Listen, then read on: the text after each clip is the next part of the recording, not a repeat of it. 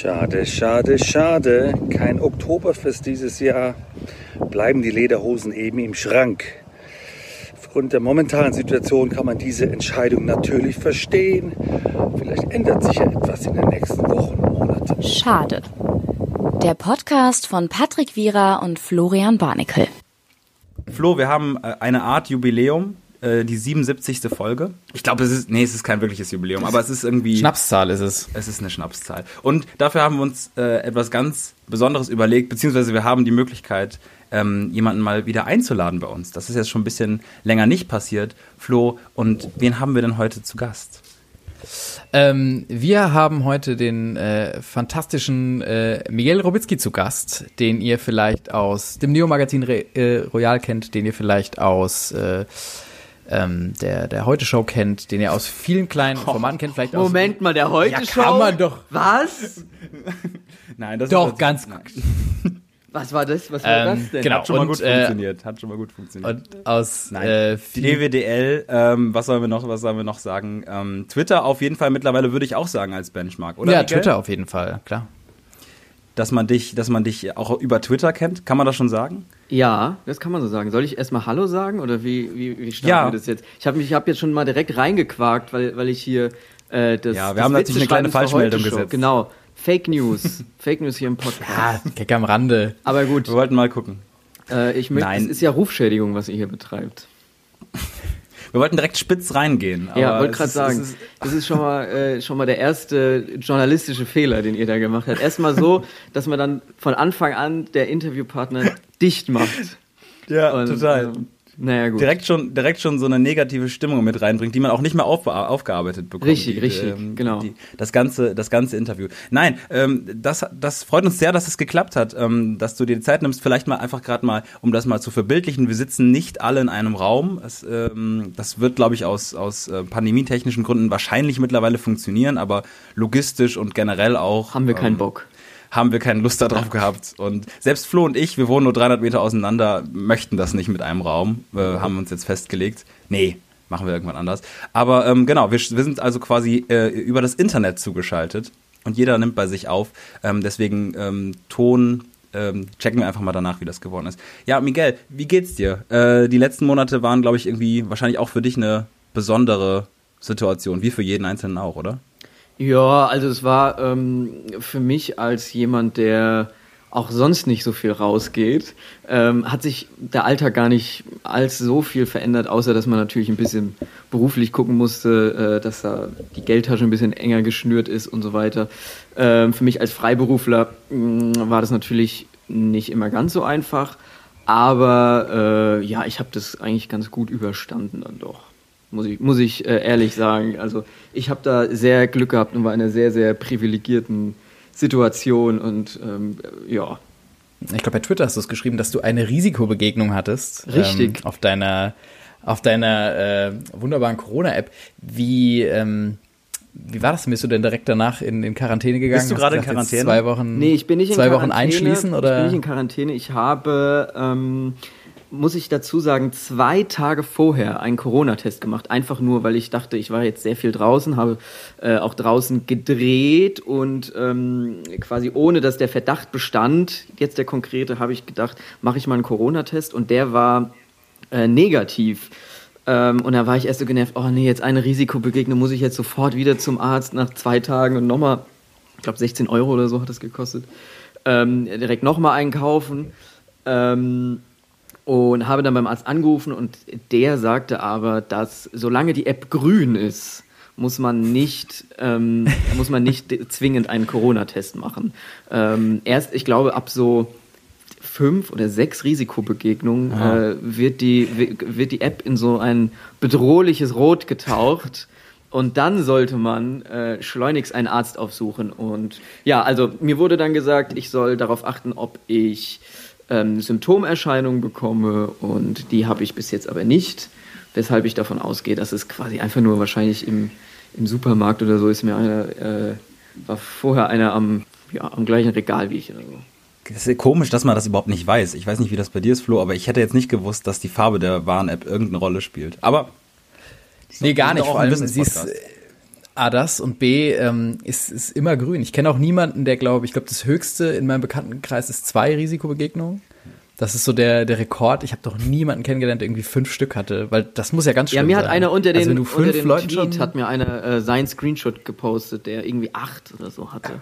Das fand ich Der hat schon, gesammelt. Ja, der hat gesammelt. Das ist wie, wie so Panini-Sticker. Irgendwann wird's rot ja. und dann ganz besonders ist wird's, wenn's glitzert.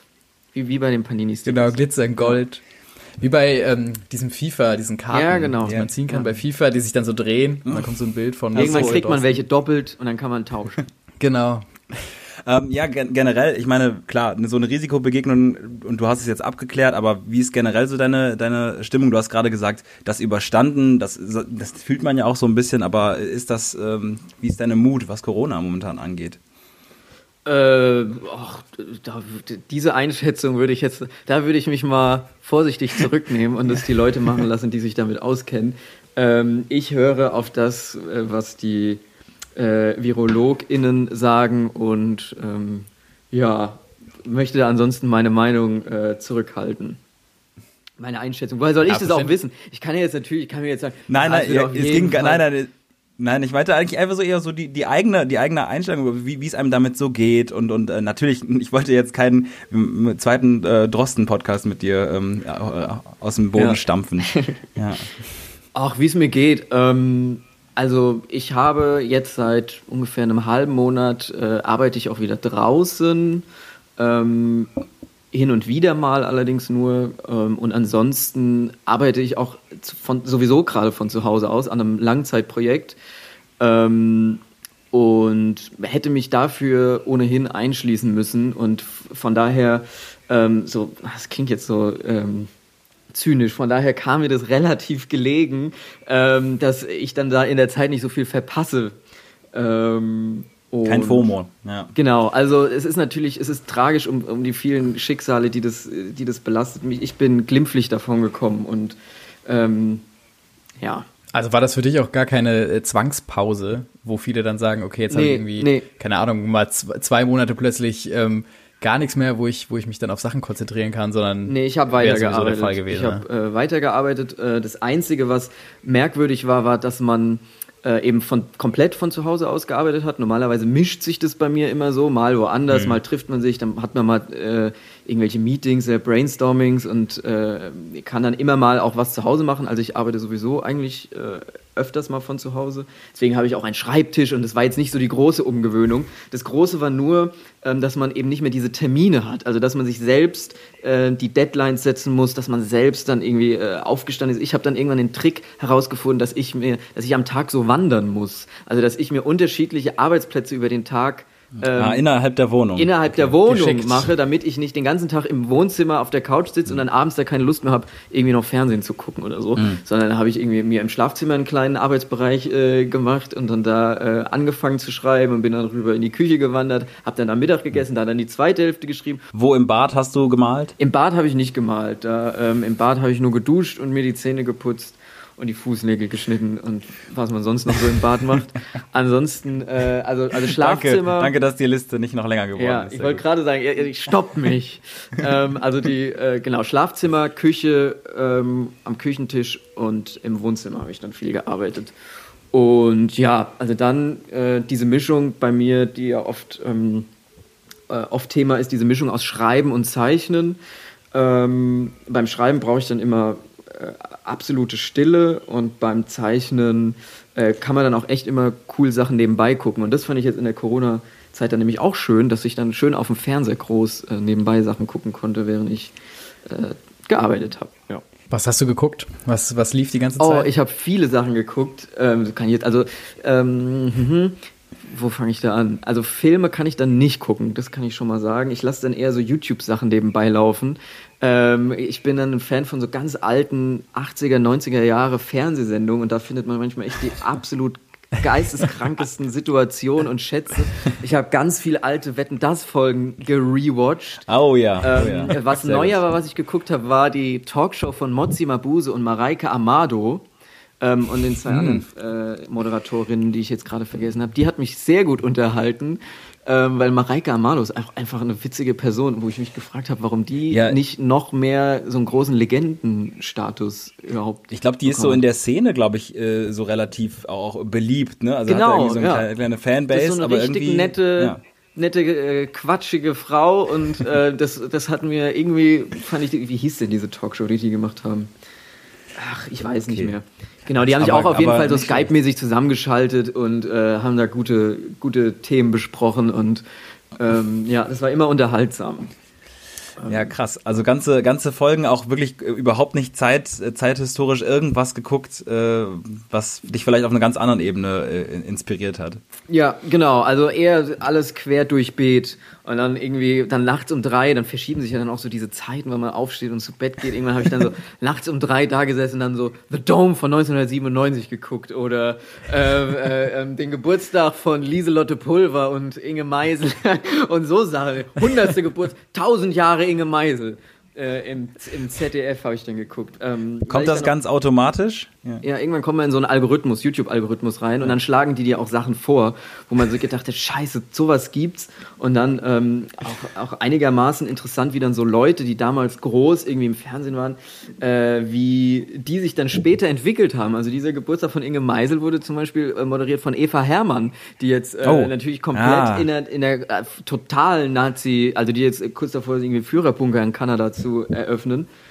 Ähm, und sowas, das finde ich dann doch immer, das finde ich dann recht interessant, wie die Leute sich dann so entwickeln und was die früher gemacht haben und wie so Leuten dann ein, ein Riesenhof gemacht wurde, weil man es scheinbar ja irgendwie nicht wusste, dass sie äh, einen an der Waffel haben. Ja, das ist wirklich bei Eva Hermann mit so das, das prägnanteste Beispiel irgendwie für mich der letzten Monate oder Jahre. Also besonders jetzt diese Koloniesache da Ja. ist schon ist schon irgendwie super strange, wenn man Gruselig, überlegt hat, dass die unseren Eltern eigentlich die Welt erklärt hat jahrelang. Genau, also Tagesschau moderiert und halt ähm, die, die, äh, die, die Talkshow Titchen und Hirschhausen, hätte ich jetzt fast gesagt. Nee, Ja. äh, Titchen und Hermann. Ähm, ja. Stimmt, natürlich. Ja, Stimmt. Ein bisschen die Judith Rakers der letzten Generation, Genau. wenn man das natürlich aus dem politischen Kontext herausschneidet. genau. Wir wissen nicht, wohin sich Judith Rakers weiterentwickelt. Weit links. Ich glaube Ja. weit links. Ja, die wird dann Ja. so äh, linksextrem. Wobei man da, das sollte man natürlich auch nicht sagen in einem Atemzug. Nur weil die eine rechtsextrem ist, wird die andere nicht linksextrem, ne? Vorsicht mit Hufeisentheorie. Vorsicht, das, hat, das eine hat mit dem anderen nichts zu tun. Rechte sind, sind gegen Menschen und äh, Linke sind gegen ein System. Das ist, muss man immer beachten. Vorsicht. Ähm, wir wollten, ähm, wo du jetzt eh schon bei der Arbeit warst, natürlich auch mal ein bisschen darüber sprechen. Du postest manchmal so kleine Versatzstücke, zum Beispiel momentan so, so ähm, kleinere Skizzen. Ähm, ähm, gehört das zu einem dieser Projekte, die du momentan umsetzt? Ähm, ja, ich kann leider auch da, äh, es ist, äh, die Verträge binden mich, äh, dass ich äh, zu offen darüber sprechen kann, weil es gibt bestimmte Daten, ab denen man dann über Sachen redet. Äh, das klingt jetzt geheimnisvoller, als es ist. Das ist jetzt nicht, nicht äh, so wahnsinnig. Ähm, und die Skizzen, die ich jetzt poste, mache ich eigentlich nur, weil ich mir überlegt habe, äh, ich war eigentlich die ganze Zeit immer nur auf Twitter aktiv und ähm, ich wollte ein bisschen crossmedialer werden und habe dann rausgefunden, dass ganz viele junge Leute ähm, auch auf TikTok zum Beispiel sind oder Instagram und, äh, und probiert da jetzt auch ab und zu mal was aus. Also TikTok, das habe ich kurz nur probiert, das hat mich dann relativ schnell abgestoßen und äh, das wollte, also weiß nicht, es ist glaube ich einfach noch nicht so mein Ding, aber wer weiß, was noch mit mir passiert ähm, auf dieser Plattform. Aber Instagram versuche ich jetzt mal regelmäßig zu bespielen, auch. Und ähm, da es ja eher ein visuelles Medium ist, nicht so wie äh, Twitter, wo man auch sehr mit, mit, mit Wörtern eigentlich hauptsächlich arbeitet, ähm, habe ich mir überlegt, führe ich oder beziehungsweise veröffentliche ich das Skizzenbuch, was ich sowieso führe, weil ich eigentlich, also vielleicht jetzt nicht täglich, aber so alle zwei Tage habe ich gesagt, ähm, versuche ich das mal täglich, eine, eine Skizze oder irgendwas, äh, zeichnet man ja immer, während man telefoniert oder ähm, so Sachen. Äh, also es liegt eigentlich immer da, ich habe es auch immer dabei. Und da dachte ich mir, scanne ich das alle fünf Tage ein und mache dann da so eine, so eine Slideshow aus fünf Skizzen alle fünf Tage. Und das ist jetzt gerade, das hat jetzt nichts unbedingt mit, mit einem äh, konkreten Projekt zu tun. Ähm, Aber es ist natürlich immer auch eine Übungssache und von daher irgendwie hat es doch immer alles ein bisschen was miteinander zu tun. Wie oft zeichnest du so? Also wenn du, hast du so einen Rhythmus, dass du sagst, du zeichnest, weiß ich nicht, also klar, ne, nebenbei immer solche Skizzen, aber. Das ist auch überhaupt, aber also ich finde das total special schon. Ich kenne kaum Leute, die Voll. die ganze Zeit nebenbei zeichnen. Ist, bist du der Einzige irgendwie? Äh, ach, jetzt könnte man sagen, Fragen aus der Familie oder aus dem Freundeskreis. Ja, ähm, aus der Familie nicht, weil mein Vater äh, arbeitet als Illustrator und war früher in seiner Jugend ähm, großer Graffiti, Graffiti-Mann. Und ähm, äh, von daher äh, bin ich das schon so ein bisschen gewohnt und hatte auch früher als Kind alle möglichen Materialien zu Hause und ähm, das war schon immer Thema und es war auch vor allem immer ähm, die Möglichkeit im Raum, dass das beruflich werden kann. Von daher war das für mich irgendwie äh, habe ich da gar nicht so groß rebelliert, als es irgendwie hieß, dass ich da auch in eine künstlerische Richtung gehe. Also ich habe von meinen Eltern selten gehört, ähm, ich soll mal was Richtiges machen. Natürlich ging es dann darum, ob man nicht vielleicht sowas in die Richtung studieren kann, was ich dann auch nicht gemacht habe. Aber das war immer so ein bisschen, äh, das war eine große Freiheit, die ich da hatte und um die ich auch echt sehr dankbar bin. Von daher, da bin ich nicht äh, der Einzige, also jetzt im Freundeskreis, weiß ich nicht, habe ich jetzt nicht so viele zeichnende Leute. Und eigentlich ist ja auch so mein Hauptberuf dann, obwohl ich immer dachte, das wird das Zeichnen, ist es ja dann jetzt eher das Schreiben geworden. Und da sind jetzt auch, glaube ich, glaube ich, nicht so viele in dem Umfeld, die auch nebenbei zeichnen. Aber ich mache das immer ganz gerne, so beim Brainstorming und so, das ist so entspannt irgendwie, da macht die Hand was und da kann man ähm, nebenbei sich äh, Sachen notieren und äh, das Gute am täglichen Zeichnen ist dann auch, dass man halt auch Sachen vergisst. Also das ist was, das finde ich, das finde ich an Skizzenbüchern so genauso interessant wie jetzt an Twitter zum Beispiel, dass man das dann selbst nochmal durchblättern oder durchscrollen kann und dann sich äh, wieder einfach, ah ja, okay, ganz gut, vielleicht kann man da nochmal was draus machen. Und ähm, man hat ja jeden Tag irgendwelche Ideen und wenn man die nicht aufschreibt, dann äh, vergisst man die eben und ähm, die sind natürlich jetzt auch nicht alle mega geil. Ähm, das meiste ist für die Tonne und ähm, die Tonne heißt für mich jetzt Instagram und da wird jetzt wird die Tonne jetzt immer geleert einfach und ja. At die Tonne. Ja. Ja, ist das, ist das, ist diese Freiheit auch das gewesen, das, also, ist das ein bisschen das Erfolgsgeheimnis, dass du schon so früh relativ, äh, sag ich mal, in der Top-Liga der, was auch immer, äh, der Comedy oder einfach der, der Produkt, also der, der, der Fernsehsendung und allem mitspielen konntest, also dass du da so früh ein, ein, eingestiegen bist. Ich meine, DWDL, dann Late Night, Berlin war ja relativ früh, oder Zirkus Genau, Halligalli Zirkus und dann Halligalli Neo, damals noch. Ja, Ja. genau, und dann äh, Neo Magazin, das ist ja quasi direkt erste Liga. Ähm, ach ja, also ich glaube, dass, dass ich mich irgendwie in so eine ähnliche Richtung entwickelt, das war schon relativ früh klar, weil ich auch ähm, nichts anderes konnte als das, was ich jetzt mache. Also ich war wirklich in, auch in der Schule, ich war so scheiße in allem. Also we- weder Sport hat mir irgendwie gelegen, dann noch Mathe. Ähm, und die Sachen, die ich immer konnte, haben auch irgendwie im Schulkosmos nie irgendwie was genützt. Also so, ich habe dann immer so die Theaterplakate gemalt und habe dann auch im Theater da mitgespielt und so, aber das hat weder im Zeugnis, das hat eigentlich überhaupt nichts gebracht. Ähm, und ja, also dann war, war das eigentlich relativ klar, dass es dann sowas wird. Und dann eben dadurch, dass ich meinen Eltern nicht erklären musste, dass das eben, dass man damit auch Geld verdienen kann, sondern das wussten die schon, glaube ich schon, dass das äh, viel, viel gebracht hat und dass ich da so früh irgendwie Fuß fassen konnte. Und natürlich auch, dass, dass sich mein Elternhaus mit so Sachen auseinandergesetzt hat. Ähm, also, dass das immer schon irgendwie ein Thema war, irgendwelche Fernsehsendungen gucken oder Comedy, wie was funktioniert oder äh, keine Ahnung, wie man Shows macht. Ähm, Oh, ja, okay, das ist natürlich schon sehr dezidiert eigentlich. genau, so, also es war eigentlich, also ich komme da, ich komme da eigentlich aus einer Zirkusfamilie und äh, Okay. Ah, okay. Was wärst du sonst geworden?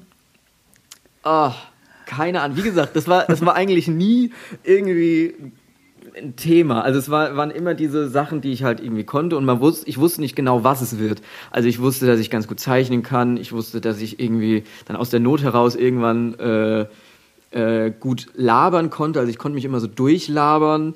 Im Sport war ich immer scheiße. Ich habe mal, beim- ich hab mal bei den Bundesjugendspielen minus fünf geworfen. So schlecht war ich. Und es wurde sogar Oh. gewertet, weil ich so ein Frechmaul war, dass, Ah. äh, dass die Lehrer, die, die habe ich natürlich dann da immer irgendwie, war ich immer frech zu denen. Du- und dann Du hast am falschen gemessen. Zeitpunkt losgelassen, ne? Du hast am Ja. falschen Zeitpunkt losgelassen. Genau, Ja, das ja. ist, das, das kennt man, glaube ich, aus Schulzeiten. Ja, ja. Mir ist es auch mal Und passiert. um mich ja. zu demütigen, sind die dann mit dem Messgerät dahin und haben Oh, dann wirklich gemessen, Oh, wie weit ich zurückgeworfen habe. Ja. Ja, Und- pädagogisch auch sauber gearbeitet. Ja, ja, total. Ich bin, ich, ich komme ja aus, aus dem letzten Fitzelchen Bayern quasi, gerade an der Grenze zu Hessen. Ähm, und da, also das bayerische Schulsystem ist, glaube ich, ja auch nochmal so ein bisschen äh, diktatorischer. Ja, ist das nicht so, dass man dann immer von unten hört aus, aus Bayern, äh, also ich komme zum Beispiel aus NRW, der Flo kommt aus Hessen, wir bringen euch gleich noch zusammen, auch wenn du Bayern bist und Flo Hessen Ja. oder Rheinland-Pfalz. Ich glaube, euch bindet so ein bisschen das Bundesland Hessen. Habe ich jetzt so verstanden, glaube ich so. Äh, Über die Randbezirke. Aber ja, und kann die Flo Brille sehe ich auch Genau. gerade. Ja. Das sehen, sehen die Und die Zuhörer. Brille, ja. Eine ähnliche Brille. Habt ihr die gleich? Ui, ja. Eine sehr ähnliche. Nee, aber wir haben aber nicht die gleiche, oder? Das weiß ich nicht. Nee. Auf jeden Ähnliche Fall hast du den besseren. Bartwuchs, das muss man dazu sagen. Dankeschön. War das ein Lob oder war das einfach nur eine Feststellung? Das, ja, ich, ich nehme sowas äh, als Lob einfach wahr. Ja. Aber äh, weil du gesagt hast, Schulsystem, das stimmt. Die Bayern sagen immer, ähm, sie haben das schwerste Abi. Ja, Und egal, immer. was sie Ei. quasi in der Schule hatten, sie, es wird immer vergoldet mit. Ja, aber es war ja auch Bayern. Da ist das natürlich. Ja, aber das da verachte ich wir- wirklich zutiefst. Also das, äh, das bayerische Abi, das habe ich auch noch nicht gemacht. Ähm, also ich war auf der bayerischen Realschule, Knabenrealschule auch. Also das muss man auch so sagen, weil das ist quasi noch so ein Relikt aus so, aus so einem äh, Dritten Reich. Äh, Also wirklich nur, nur, nur Jungs quasi? es waren äh, nur die Jungs, genau. Also es war, es Oh war ein, ein großes Schulhaus, Mädchen- und Knabenrealschule in einem Haus, aber es gab ein getrenntes Lehrerzimmer, getrennte Klassen, getrenntes Sekretariat. Also es waren quasi zwei Schulen in einem Haus. Aber man hat sich trotzdem gesehen auf dem Schulhof. ja, aber es war so 20 Zentimeter dickes Panzerglas auf dem Schulhof. Man konnte sich so rüberwinken. Nee, das stimmt nicht. Aber ähm, also man konnte sich sehen, aber so auch dieser natürliche Umgang äh, hat natürlich gefehlt. Also es haben dann auch die Jungs in der einen Ecke und die Mädchen in der anderen Ecke gestanden, weil das so gar nicht so dieses, oh ja, Frau Müller nervt aber heute wieder, was haben wir denn da als Hausis auf und so. Das hat halt, ähm, da musste erst immer dir was einfallen lassen, um überhaupt ins Gespräch zu kommen. Also das fand ich schon einigermaßen verrückt, aber es war die einzige Realschule in, in meiner Heimatstadt. Ähm, von daher gab es auch keine andere Möglichkeit. Äh, äh, die Gefahr äh, auf die Gefahr hinaus, dass ich jetzt einfach zu tief und lange über Knabenrealschulen nachfrage. Aber es ist etwas, was mir noch nie, Ja, nie vorgekommen ist. Faszinierend, ja. also man, ihr hattet unterschiedliche Lehrer. Also die Lehrer waren sowohl bei den Mädchen als auch bei den Knaben. Nein. Also, hatten die nein. Knaben, hatten gemisch, also hatten sowohl weibliche als auch männliche Ja. LehrerInnen, Immerhin. aber die waren dann nur für die Knaben zuständig oder nur für die Mädchen. Okay. Ja. Da, ja gut, das heißt, man konnte gar nicht über gemeinsame Lehrer Genau, also man konnte eigentlich, irgendwie- also man musste sich erst was einfallen lassen, um miteinander zu sprechen. Und ja. Was macht das mit einem so?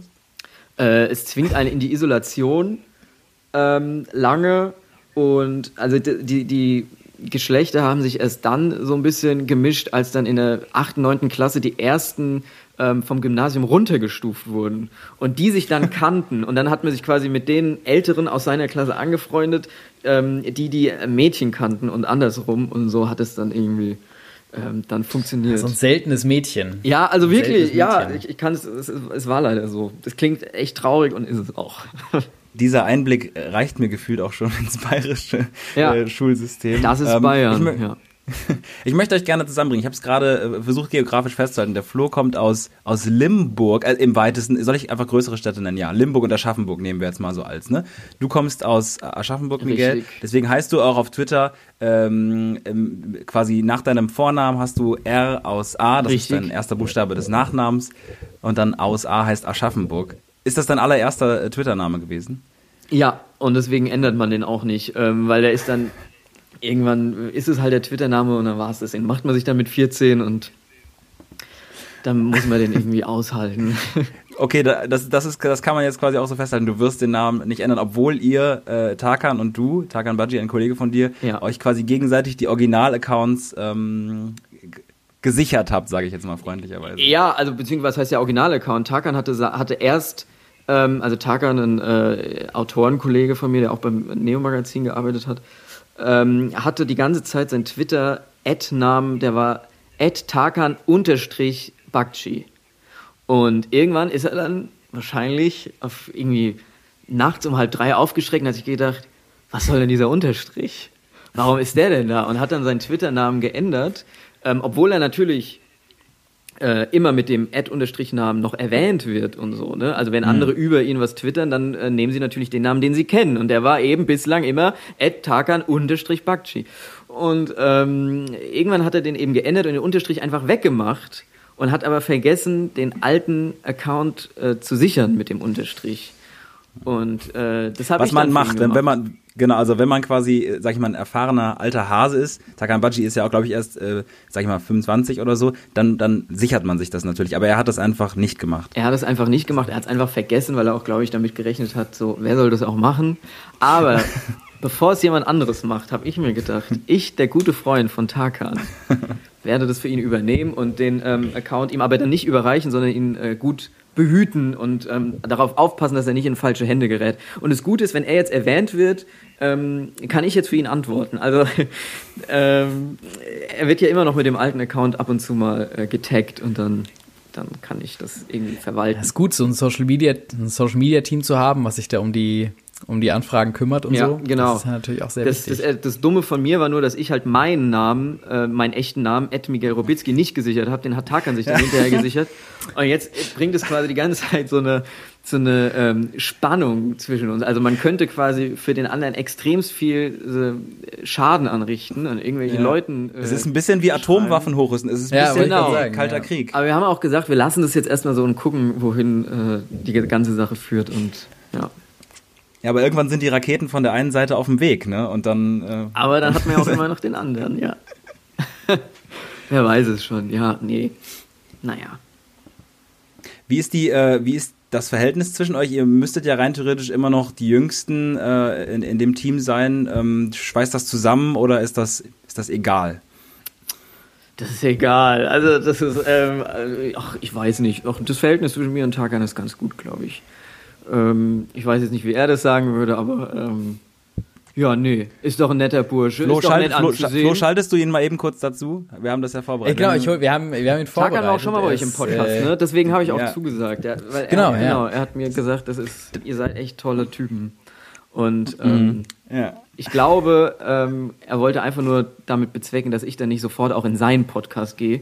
Gefühlte Fakten übrigens, den kann man mal, äh, kann man einen kleinen Shoutout geben. Tagans Podcast. Warum, äh, warum hast du noch keinen Podcast? Was ist da, ähm, was ist da geschehen? Als jemand, der, sag ich mal, als bekannte Person in den, in den Medien ist es ja fast ungewöhnlich, wenn man, wenn man keinen Podcast hat. Sticht mir ja fast schon mehr heraus. Ja, man muss dazu wissen, Tarkan und ich wechseln uns manchmal ab mit dem Moderieren, das merkt man nur nicht.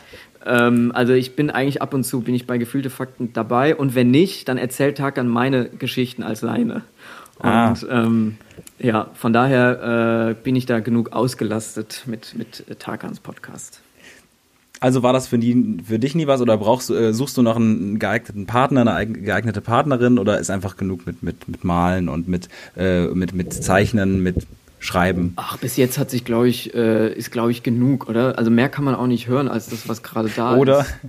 ist. Oder stimmt, würdet ja. ihr nicht sagen? Also es ist so, der Markt hat sich erschöpft und gerade so zwei, die sich einfach unterhalten. Also höchstens, ich kann mir, äh, äh, ich kann mir höchstens vorstellen, ähm, etwas, was, was von diesem Konzept zwei unterhalten sich abweichen. Das steht hier bei uns in den Notizen, dass, dass wir angreifbar sind, äh, wenn wir diese Frage stellen. Ja, aber Ganz schlimm. ihr seid ja dafür von ganz von vorne mit äh, dabei. Ihr seid, ihr, wart ja ganz, ihr wart ja einer der ersten. Ja. Wer jetzt noch, Das stimmt, man muss ja. halt jetzt wissen, ne? wer jetzt noch einen Podcast äh, anfängt, der wird für immer jemand sein, der nach Gerhard Schröder einen Podcast angefangen hat. Oh, Und wer das sein will, das ähm, muss man überlegen. Moment mal, nicht nur Gerhard Schröder, ich habe heute gesehen Prinz Pi. Peace Ja, ja, habe ich auch gesehen. Also, ja. ist, Ja, also alle, ich, ich schwöre dir, es gibt niemanden, es gibt niemanden, der keinen hat. Also von irgendwelchen, ja, keine Ahnung. Das ist mittlerweile wirklich relativ, re relativ. Ähm, Was, will- was will Prinz Also Pi ich- eigentlich erzählen? ja.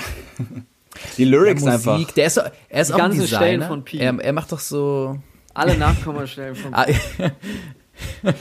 auch gut. Ähm, das heißt, Podcast ist für dich soweit äh, eigentlich. Ist jetzt hast du, kein Thema. Hast du einen Podcast, den du, den du gerne hörst? Also gibt's gibt's irgendwelche, wo du sagst, die, die hörst du regelmäßig oder so? So Crime-Podcasts hören ja immer ganz viele. oder weiß ich nicht, das äh, Morning Briefing von Gabor Steingart. Du bist, der Flo schafft es wirklich auf eine Art und Weise, äh, das, das, wir haben es fast, die Stimmung fast gerettet und dann ist, dann setzt du wieder hier so ein. Äh, ich höre auch gerne den, den, tatsächlich den Crime-Podcast von der Zeit mit Sabine Ja. Rückert, den höre ich gern. Ähm, ähm, ähm, ähm, ähm, ansonsten äh, würde ich mich, glaube ich, in die Nesseln setzen, weil man dann doch relativ viele Leute persönlich kennt, die einen Podcast haben. Und dann sind die sauer, wenn man die jetzt hier nicht empfiehlt. Deswegen, Ah, also wir haben gefühlte Fakten haben wir genannt. Ähm, ansonsten höre ich gerne eigentlich alle Podcasts. Alle, alle die es gibt. Ja. Ich höre mir die auch alle den ganzen Tag äh, an, damit ich immer weiß, wer jetzt gerade Ja. welche Meinung zu ähm, welchem Thema hat. Ähm, Schneller, auf einer schnelleren Geschwindigkeit oder normale Geschwindigkeit? Nein, nein, ich bin ja nicht Finn? Kliman. Finn Kliman habe ich neulich im Spiegel gelesen. Ähm, der, der schaut grundsätzlich alle YouTube-Videos, alle, generell alle Web-Videos, hieß es, in dreifacher Geschwindigkeit, glaube ich. Oder doppelter oder drei, ich weiß nicht. mehr. Drei. Ver- Ich glaube, also auch dreifach wäre schrecklich. Also, Ah, Ja, doppelt, glaube auch. glaub ich. Und wo, Aber wo auch das dann ist ja schon- Also alle, sämtliche Webvideos, ne? Was man sich da vorstellen muss. Also was der alles auch, auch wieder quasi, wie sein Pornokonsum aussehen muss bei Finn Kliman. Das würde mich dann auch nochmal interessieren. Aber das finde ich, das, ist mir zu Wie das sein Sexleben prägt. anstrengend. Ja. Ja, genau. Ich hatte ja den Bogen, äh, ich hatte die Klammer vorhin ähm, aufgemacht mit Hessen. Also quasi, wenn ich das jetzt richtig verstehe, Flo, du musst mich jetzt auch nochmal korrigieren. Du bist, Hm. bist du wohnhaft in Rheinland-Pfalz und bist aber in der Nähe von Hessen oder bist du Ja, das ist äh, gewesen? das ist so Ding, gewesen, muss man natürlich sagen. gewesen, gewesen, aber äh, das ist so ein Ding, es ist genau an der Grenze. Also ich kann quasi zu Fuß von Hessen nach Rheinland-Pfalz laufen und zurück. Ähm, also es sind wirklich nur so fünf Minuten, aber also gewohnt immer in Rheinland-Pfalz, in Niedererbach, aber zur Schule gegangen in Hessen. aber dann habt ihr ja quasi eigentlich die gleiche Geschichte, nur an der anderen Ecke des, des Bundeslands Hessen, wenn ich das richtig verstehe. Also, Genau, an dem anderen. Bei uns, bei mir ist näher am Westerwald. An den, äh, wie dir das was? Westerwald? Mir sagt es, äh, diese- ja schon, aber da war ich also nie. So ein bisschen, ne? aber äh, Muss man auch nicht hin, Kann das, eigentlich, da- kann, da- kann, das ja. eigentlich, kann ich das jetzt eigentlich so sagen, dass ihr quasi äh, oder ist das kann ich ist das eine falsche Vorstellung, dass ihr jetzt Verbindung habt über Hessen? Ich ich habe das mir auf den Karten angeguckt, Aschaffenburg äh, und und sag ich mal Limburg im weitesten Sinne und in der Mitte ist Frankfurt und ich dachte immer, jetzt habt ihr komplett die gleichen Geschichten zu erzählen. Also, ich kann ja mal anfangen. rein. Ich habe in Frankfurt mein Fachabitur danach gemacht. Au. weil ich quasi ähm, das Bayerische war mir zu schwer oder ich war zu doof. Ähm, weshalb ich dann nach Hessen bin, habe da mein Fachabitur gemacht in der Fachrichtung Gestaltung und da hatte ich auch eine in der Klasse, die war aus Limburg zum Beispiel. Ja. Oh, Aber das interessiert Wer? doch jetzt die Leute nicht. Das interessiert doch Nein, das keine ist- Sau, das wenn man mal nein, ganz ehrlich ist. Nein, das das war doch auch nur Das ist meine Limburg. Also Ich finde das das ist immer meine lustig, wenn Leute sagen, du kommst aus Köln.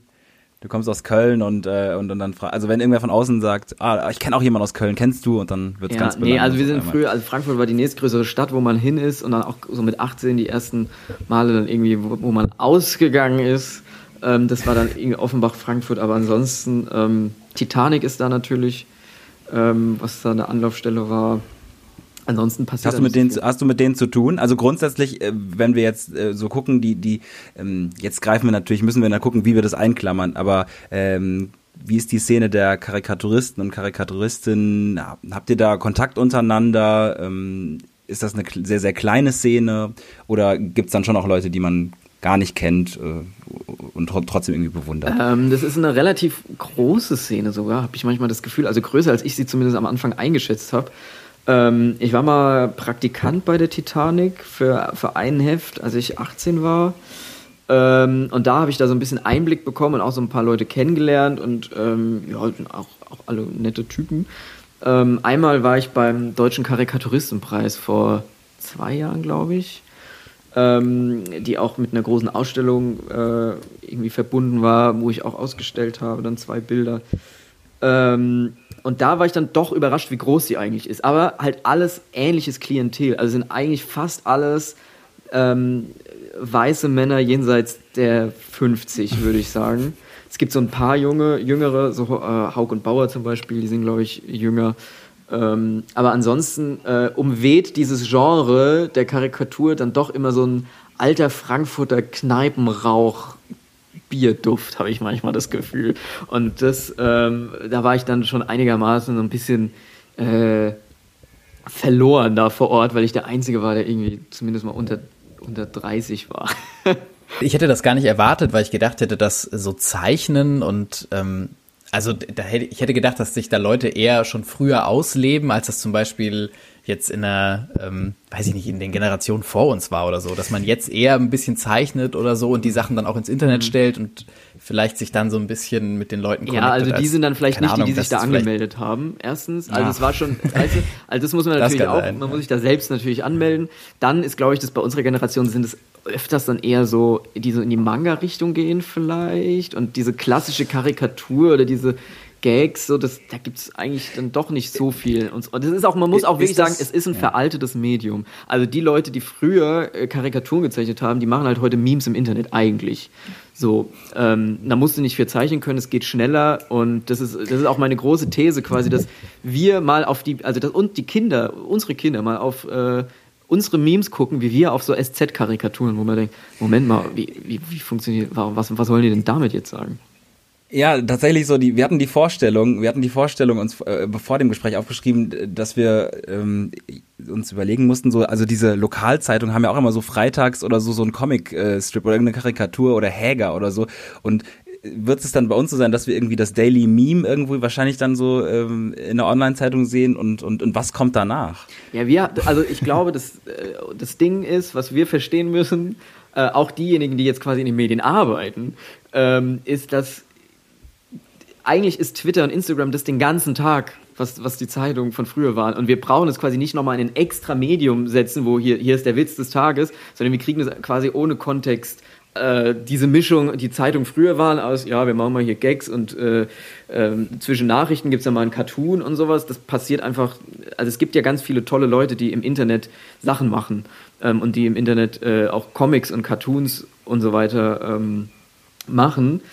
Ähm, aber ich glaube, das ist einfach, es ist einfach so eine Mischung. Es gibt, es ist, es gibt, es wird schwieriger, da Abnehmer zu finden und Geld dafür zu bekommen. Das glaube ich. Also wenn dann halt mit einer Reichweite und dann verkauft man irgendwie Merch oder sowas, das machen dann halt manche.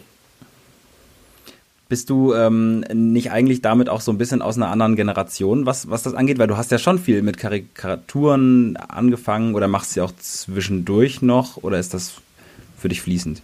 Ähm, es ist so ein bisschen fließend. Ich muss aber schon äh, gestehen, dass ich wirklich eigentlich so ein äh, 40-jähriger gefangen im Körper eines sehr starken Drittklässers bin, der ähm, äh, sich schon mit viel, habe ich ja vorhin schon erzählt, weil ich dann in der Pandemie da jetzt auf YouTube mir für Sachen angeguckt habe und so. Also sind ja jetzt alle sind jetzt nicht Sachen, also viele Sachen sind nicht unbedingt die Sachen, die sich mit anderen 20-Jährigen, Anfang 20-Jährigen irgendwie auseinandersetzen. Ähm, und ich war halt äh, wirklich sehr fasziniert, schon sehr früh, A natürlich von so von Disney-Filmen und so. Ähm, und habe dann relativ schnell in der Grundschule schon das Mad-Heft äh, gefunden und so, was jetzt auch eigentlich echt so ein 80er-Jahre-Ding ist ähm, es wurde halt noch produziert, als wir jetzt auch Kinder waren und ich fand es irgendwie, fand ich irgendwie total geil. Und äh, sowas wollte ich dann auch machen. Und dann später kam dann Titanic in der Pubertät, die ich dann gelesen habe. Ähm, und ja, also, also die Prägung war da schon sehr, ähm, ja, wie, wie sage ich, sehr alt, also kann man schon sagen. Also, die, also genau, also meine, meine äh, Sozialisation, die ich da quasi erfahren habe, lag schon echt eher in den 80er, 90er Jahren. Und natürlich habe ich auch sowas wie 9gag und Twitter und sowas auch geguckt, aber das, ähm, äh, da fand ich es, glaube ich, nicht so interessant, ähm, weil es da nicht so eigene Handschriften gab. Also da gab es dann so Memes, die alle irgendwie gemacht haben und die sich wiederholt haben und so. Aber ich fand es schon immer interessant, dann zu sehen, ah, dieser Zeichner hat diesen Stil und der hat öfters diese Meinung und ähm, es ist eben, es ist eben ein anderer Unterschied. Also es, ob man das quasi als äh, Kunst macht ähm, oder, oh Gott, dieses verhängnisvoller Satz angefangen. Memes sind natürlich auch Kunst, die, ähm, die einfach nur nicht mit, von Leuten, die mit großem Ego ans Werk gehen, gemacht werden, weil denen das oftmals nicht so wichtig ist, ob da der Name dahinter steht oder nicht. So kann ich es vielleicht, kann ich mich da rausretten. Liest du äh, quasi noch viele Comics äh, den ganzen Tag über? Also mein Vater zum Beispiel, der hat mich früher auch versucht, so ein bisschen daran zu führen, der hat mir Nick, Nick Knatterton immer gezeigt. Mhm. mhm. Das war so ein ganz alter, so ein Detektiv, das hat auch niemand gelesen. Da hat er mir so große Bücher mitgebracht und hat immer gesagt, das ist lustig, liest ja. das.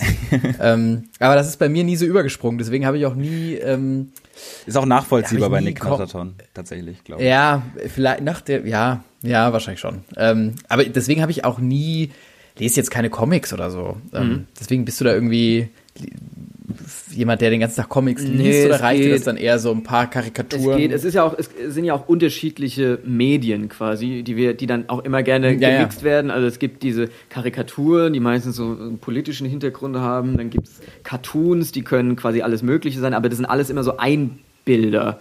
Ähm, die mhm. dann irgendwie eine Pointe vermitteln und Comics ähm, oder Graphic Novels, was dann eigentlich quasi auch Comics sind, nur für Leute mit Abitur, die das dann halt Graphic Novel nennen Ähm, da ist es dann eher halt eine Geschichte und ein Roman, die mit mehreren Bildern erzählt werden und so. Und das lese ich tatsächlich auch weniger. Das hat auch nicht, ich habe als Kind mal so Garfield und Calvin und Hobbes und sowas, das fand ich ganz gut. Kennst du Ja. Kennst du Is No Good? Ich bin immer, ich dachte früher immer, jeder kennt Is No Good Nee, und ich bin aber, glaube ich, der Einzige, der das kennt. Und das ist so ein ganz komischer Visier, äh, der immer irgendwie versucht, den, den Kalifen zu stürzen. Und ich dachte immer, es wäre so wie Asterix. Aber niemand kennt Is No Good. Nee, das aber gut, ich nicht. also aber wenn- Asterix wenn- kennt jeder. wenn- Asterix habe ich auch gelesen zum Beispiel. Ja. Ja, Asterix habe ich das gelesen, ähm, aber das war jetzt auch alles jetzt echt, also es, so wie das glaube ich jeder gelesen hat. Es war jetzt nicht so meine Religion Mhm. irgendwie. Ich war dann echt ähm, mehr fasziniert von Sachen, die sich auch bewegt haben. Also ich war immer ein großer Fan von den Muppets oder den Simpsons und sowas. Zeichentricksachen fand ich dann immer cool und die haben mich dann dahingehend eher motiviert und die Sachen, die ich jetzt mache, sind eher so Mittel zum Zweck, weil ich das halt kann und kann damit dann halt Geschichten erzählen. Aber eigentlich fände ich das auch geil, die ähm, bewegt zu sehen, was ich auch schon hin und wieder mal gemacht habe. Ähm, ich habe jetzt aber in der Pandemie, kann ich euch einen Tipp, äh, Comic-Tipp geben, also was richtig Graphic Novel ist. Ähm, wie heißt's? Äh, Chris Ware heißt der Zeichner. Und der hat ein gutes Comic. Moment mal, ich hol's gerade mal. Ja, Miguel Rowitzki steht gerade auf und man sieht im Hintergrund sein äh, großes Loft. Genau. Sein großes das heißt Loft. Jimmy Corrigan, the smartest kid on earth. Das ist echt ein fantastisches, äh, fantastisch illustriert. es ist ähm, auch sehr dick. Es ist Echt sehr dick, sehr, sehr es dick, ist sehr, ja. sehr dick. Ich, genau, ich zeige es gerade den anderen und ähm, da sieht man dann auch, ähm, dass, es, dass die halt zeichnerisch einen ganz anderen Anspruch haben als jetzt äh, Ah, irgendwie okay. Asterix und so. Ähm, also das ist dann das, was wahrscheinlich äh, Feuilletonisten eher in die Kategorie ähm, Graphic Novel dann äh, einkategorisieren würden. Aber wie gesagt, bleibt letztendlich auch einfach eine Bildergeschichte erzählt mit Bildern und das ist eigentlich ein Comic, egal wie man es nennt. Eigentlich bist du schon sehr informiert und sehr, sehr geeky. Wir sind aber natürlich hier ein, ein, ein auch, sag ich mal, ein spitzer äh, äh, Podcast. Wir müssen natürlich eine Sache ansprechen. Ähm, das Thema äh, Twitter-Screenshots bei Instagram posten. Da bist du momentan ganz frisch dabei. Ganz frisch, ja. Ich bin Ähm, ganz wie- spät wie- auf den wie- Zug mit. Es ist peinlich, wie spät ich da auf den Zug aufgesprungen bin. Wie geht's dir damit? Ich habe sehr lange damit? gehadert, aber dann irgendwann muss ich jetzt auch mal ehrlich sagen, ähm, auf Instagram, es ist einfach eine ganz andere Zielgruppe. Und ich finde das, es, es ist einfach, also Screenshots auf Instagram posten, ist für mich einfach ein Akt der Höflichkeit. Man muss auch die anderen Leute, die jetzt nicht auf Twitter sind, Die es ist- anderen. die anderen Leute, die, die, man, die man über die Jahre vergessen und äh, vergessen hat und hat verloddern lassen ähm, auf den anderen Social Media Kanälen, ähm, kann man die, gan- die ganzen Sachen einfach nochmal äh, zeigen. und es gibt mit ganz wenig Aufwand, kriegt man da quasi nochmal äh, eine, eine zweite, eine zweite Followerschaft, die einem dann Vielleicht um das- nachlesen und der man dann hinterher Sachen verkaufen kann, wenn die groß genug ist. Das muss man natürlich auch immer im Hinterkopf behalten. Ja, vielleicht um das einzuordnen, ähm, äh, also quasi, das ist ja momentan eigentlich, ich würde sagen, so seit spätestens El Hotzo, den vielleicht auch mehr Leute kennen. Also wir haben natürlich nicht nur Hörer, die auf Twitter unterwegs sind, ähm, aber das ist ja zum Beispiel ein, ein, ein User, ein Account, der ja auf, auf Instagram über 200.000 Follower hat, El während er auf, auf Twitter, glaube ich, Sagt mir gar ja, nichts gerade. Das sagt dir gar nichts, ne? Das ist so ein, das ist so ein klein, kleiner äh, Account, der auf Twitter ja, ich glaube so 40.000 Follower und dann aber auf Instagram das Fünffache, also quasi auch vielleicht die Cousine erreicht oder den, da, könnte man jetzt sehr viele Beispiele nennen. Ähm, und das finde ich doch schon Den einigermaßen. Cousin, äh, vielleicht auch den Cousin ja, ja. noch. Ja. Gibt's auch noch, gibt's auch noch. Und äh, dann ganz andere Leute erreicht so. Und das ist auch dein großes Ziel. Ach, was heißt das ganz Hattest große du, Ziel? äh, ja, also es ist so ein bisschen, ähm, äh, man bewegt sich halt ein bisschen raus aus der Bubble. Also Twitter ist natürlich wirklich sehr besucht von ähm, Medienmenschen und äh, irgendwie JournalistInnen und äh, AutorInnen und so. Ähm, und ist halt nicht so kompatibel mit, wie, wie gerade schon gesagt, mit den, mit den Leuten von nebenan so. Und das ist ganz angenehm, die dann quasi auch mal mit ins Boot zu holen. Hast du dann äh, auch Nachrichten gekriegt von Leuten, die gesagt haben, ich wusste gar nicht, dass du, dass du auch mit Wörtern umgehen kannst ähm, und nicht nur mit dem Stift. Äh, nö, bis jetzt noch nicht. Das ist doch schon mal gut. Das ist doch mal ein gutes Feedback eigentlich. Nee, ich habe gar Ähm, kein Feedback quasi.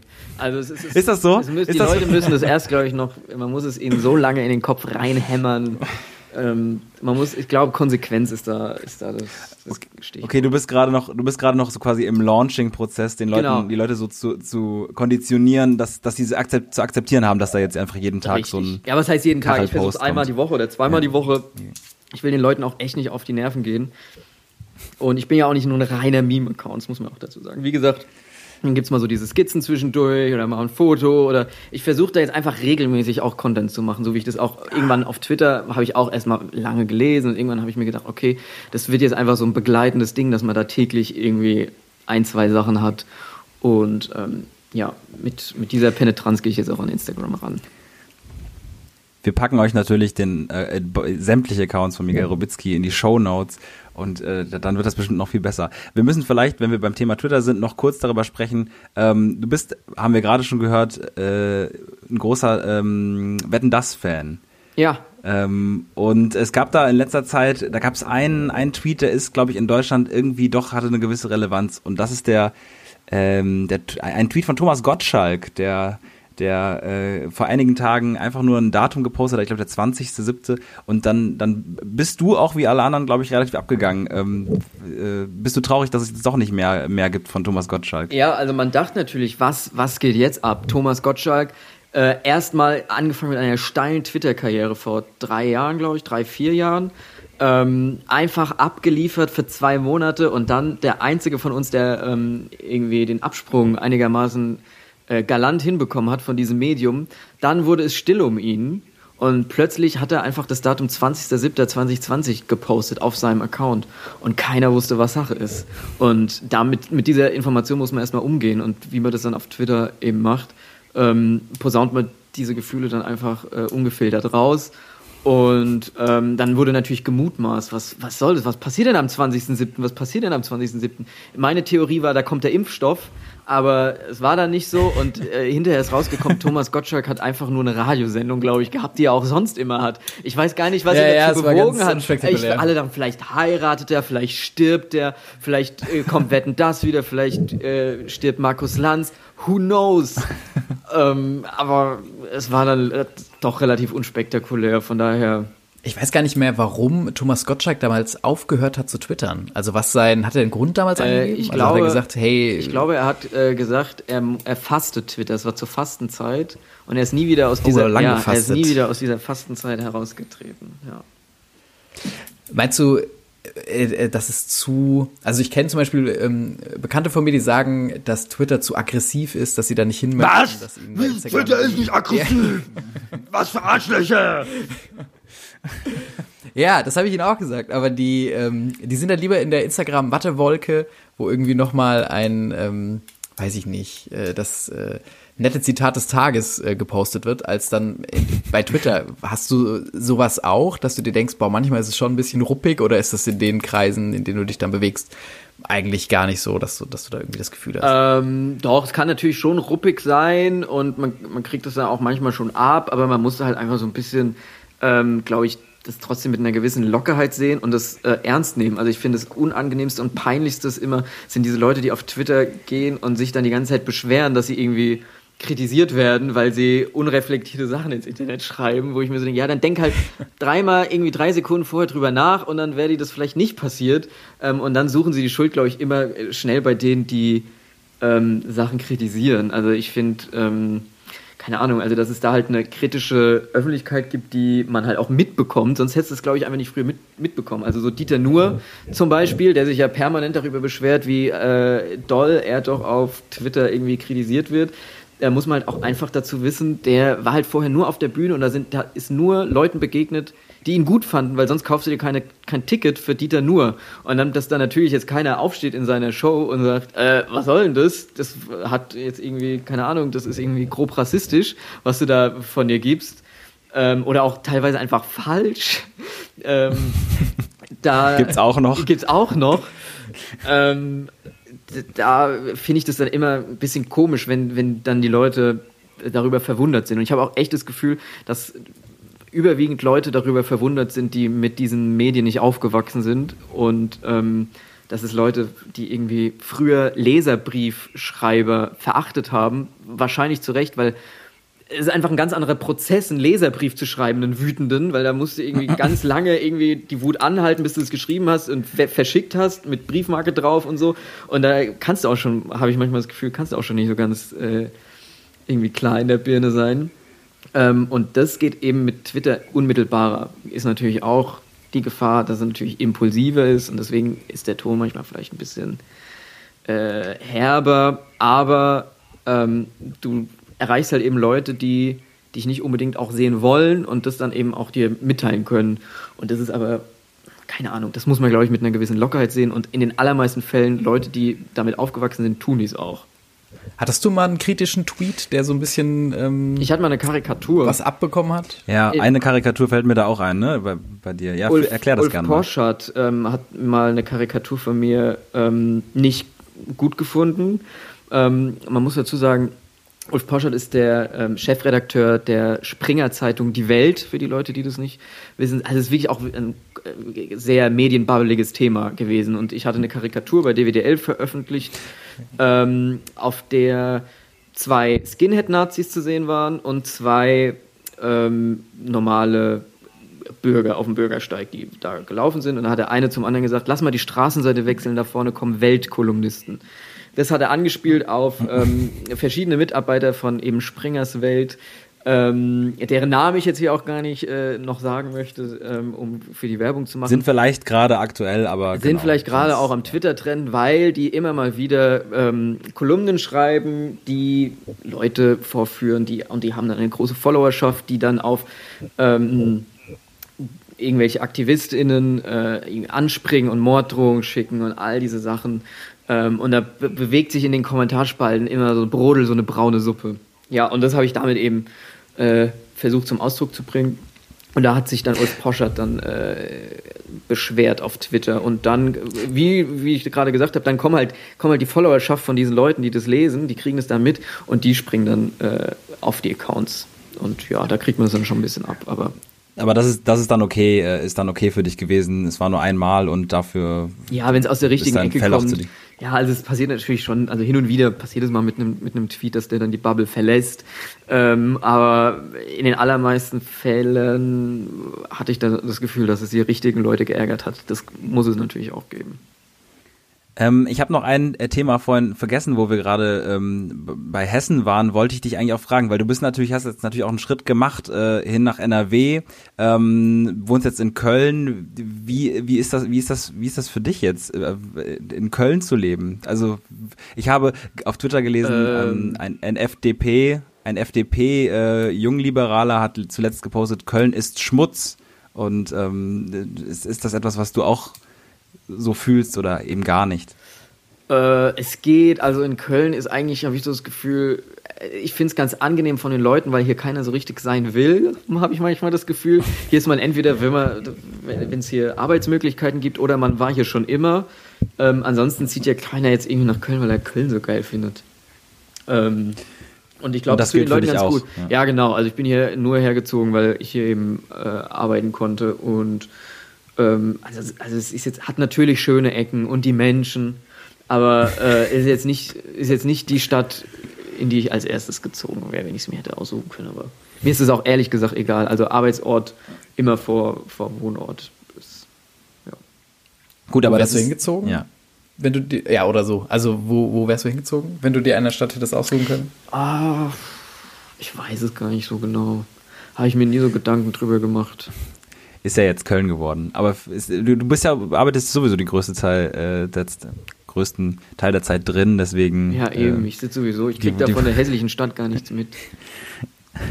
Wir haben, äh, Miguel, zum Ende hin, wir, normalerweise sprechen wir immer eher über, ähm, über, über ja, Konstrukte oder äh, etwas, was wir, was wir schade finden. So heißt unser Podcast ja nämlich auch.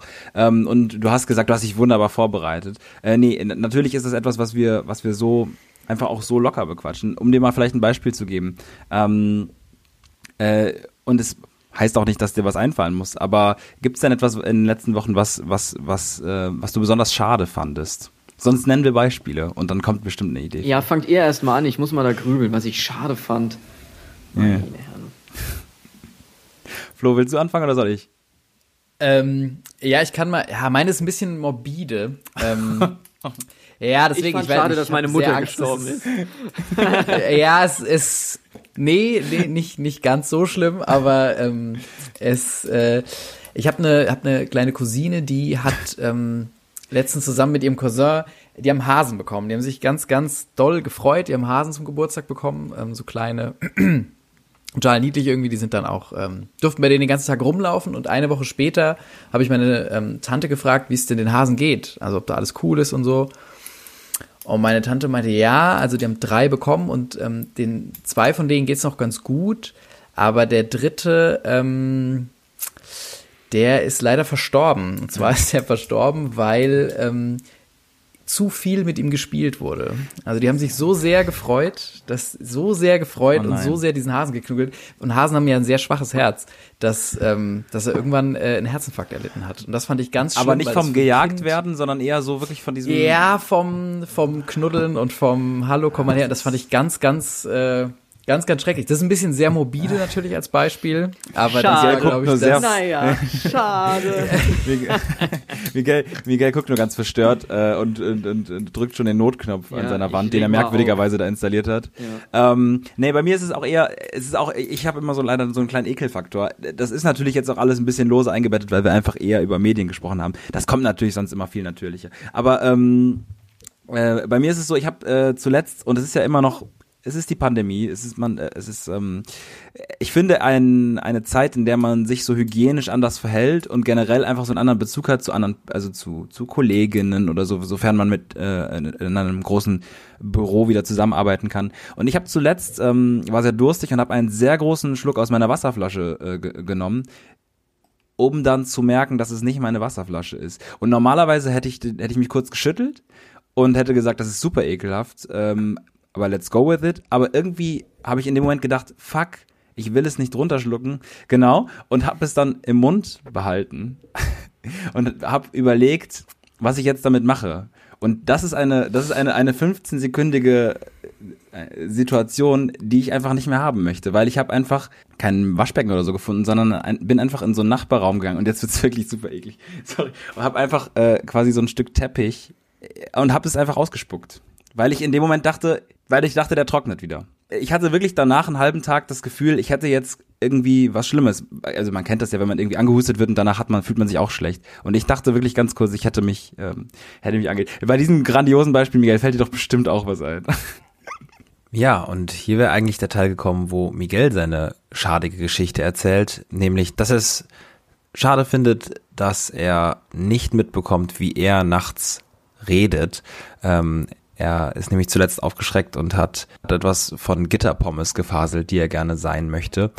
Leider ist da genau seine Aufnahme abgebrochen. Ähm, er hat sich dann aber nochmal dazugeschaltet äh, und wir haben uns gebührend verabschiedet. Man, man ist aber auch nie an dem Punkt, äh, es passt sehr gut ins Pattern von uns auf jeden Fall, sehr, sehr gut, ähm, aber man, man ist dann trotzdem nie an dem Punkt, wo man sagt, ich nehme mich auf oder so, ne? Das macht man natürlich nicht, weil Es gibt aber, ähm, ich hatte mal So eine App. äh, weil, weil mich so eine das, App, ne? ich genau, ich hatte mal so eine App, die legt man, ähm, die ist extra dafür da, die legt man daneben das Bett und sobald äh, im Zimmer eine, ein Geräusch eine gewisse Dezibelanzahl übersteigt, springt diese App an und fängt an mit einer Mhm. Aufnahme. Und so kann man dann theoretisch seinen Schlaf, Schlaf aufnehmen. Stellt sich heraus, wenn man sich einmal umdreht, ist es schon sehr laut Ah. für diese App. Das heißt, am Schluss hast du ungefähr vier Stunden Material, Ah, von Spaß. dem Nee. Drei Stunden, 59 Minuten Geraschel ist und eine Minute dann, weiß ich nicht. und Vielleicht die man 100 furzt Millionen oder so. Dollar Idee. Naja, schade. Ja, Sehr gut, Leute. Ähm, Miguel, wir danken dir, es ist fast eine Stunde äh, geworden. wir danken dir für deine Zeit. Es ist ja, es ist ja, ja, es ist ja, äh. es ist, es ist unter der Woche, es wird hart gearbeitet, ähm, es wird gemalt, gezeichnet, geschrieben, alles Mögliche. Äh, trotzdem voll cool, dass du, dass du dir die Zeit genommen Klar, hast. gern. Danke Ähm, für die Einladung. Mal, mal bei uns rein. Ja, ähm, genau, viel Erfolg. Äh, wir wissen natürlich nicht ganz wozu, aber es wird sicherlich den Leuten, die dir folgen oder die dir jetzt natürlich folgen, ähm, äh, auffallen, wenn du irgendwas veröffentlichst. Anscheinend stehen große Projekte an. Das werden wir Und man kann sich ja auch ungefähr, man kann sich ja ungefähr, selbst das kannst du nicht, kannst du nicht sagen. Genau, ähm, aber ähm, man, man kann ja ungefähr äh, erahnen, in welchem Kosmos es sich bewegen könnte. Du wirst also nicht singen. Ach, wieso? Das, na, das erfahrungsgemäß kommt es immer erst am Ende der, der Karriere. Das ist dann so der, das, das Grabgeläut, Schlager, ne? das Grabgeläut der Comedy-Karriere ist, wenn man dann so eine Schlagerplatte auf, äh, aufnimmt. Alright. Also, Super. gut. Dann ähm, tschüss, mach's, macht's, macht's alle gut. ja, tschüssi. Tschüss. Schade. Der Podcast von Patrick Wierer und Florian Barnikel.